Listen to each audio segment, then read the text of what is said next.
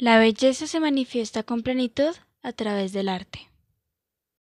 Muy buenas tardes a todos, mi nombre es Angie Natalia Ortega León y el día de hoy hablaremos sobre la música clásica. Cada vez que nos dicen música clásica pensamos que es como instrumental, mm, música en la que no cantan, música vieja que ya no se escucha, u otros conceptos que tiene la gente. Pero, ¿qué pensarán cuando les diga que todos son mitos? Entonces, tenemos la pregunta.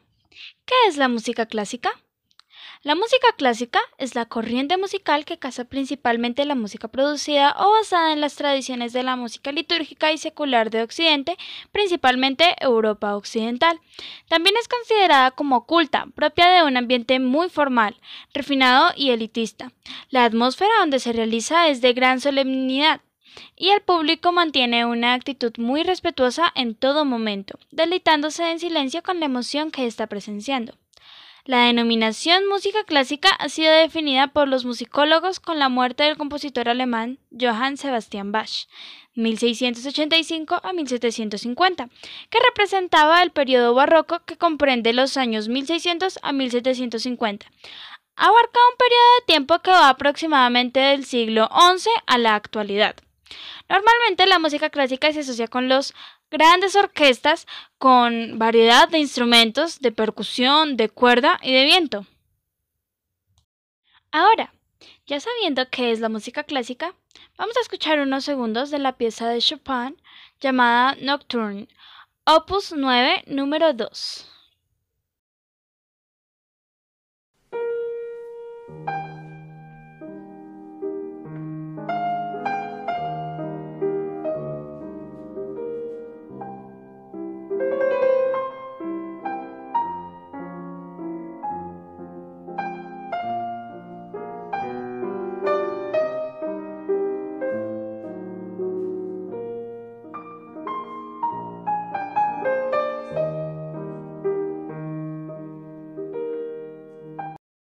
¡Wow!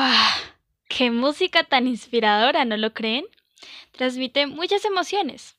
Pero, ¿sabían que esa es una gran característica de la música en general? Por ejemplo, en los siguientes fragmentos de piezas vamos a escuchar y sentir la música.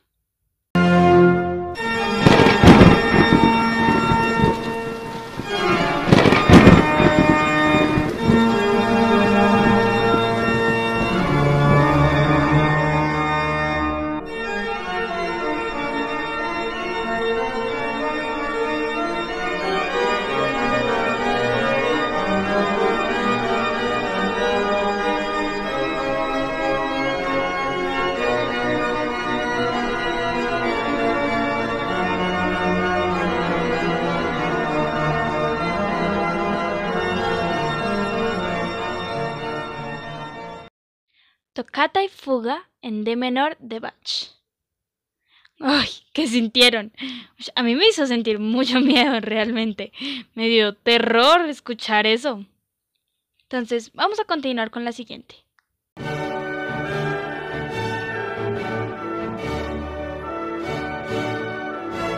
Himno de la Alegría, novena sinfonía de Beethoven. Así como el nombre me transmite felicidad, alegría. Me sentía como motivada, como a ser optimista. Vamos a seguir.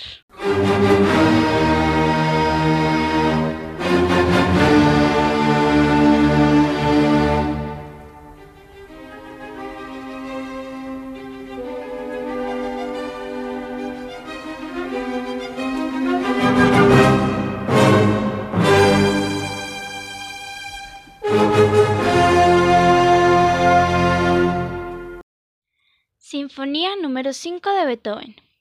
No sé ustedes, pero yo siento como si me estuvieran regañando.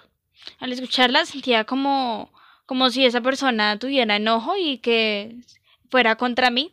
Realmente lo sentí así. Continuemos.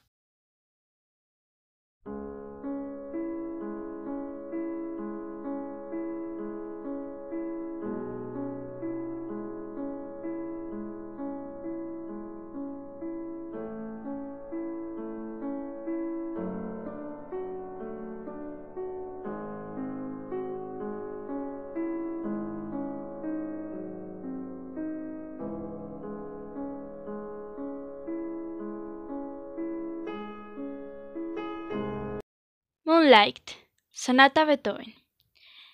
Esta pieza me hace como querer llorar, me hace dar tristeza, eh, me hace sentir que como, como la soledad y como a veces como la preocupación y la angustia que tenemos, pero realmente eh, quiero contarles que a veces el poder escuchar estas canciones y poder sentirlas, así como acabamos de hacer hace un momento, nos va a ayudar a sentirnos tranquilos, nos va a ayudar a sentirnos mejor en momentos en los que estemos mal y siempre pues va a estar ahí, ¿no?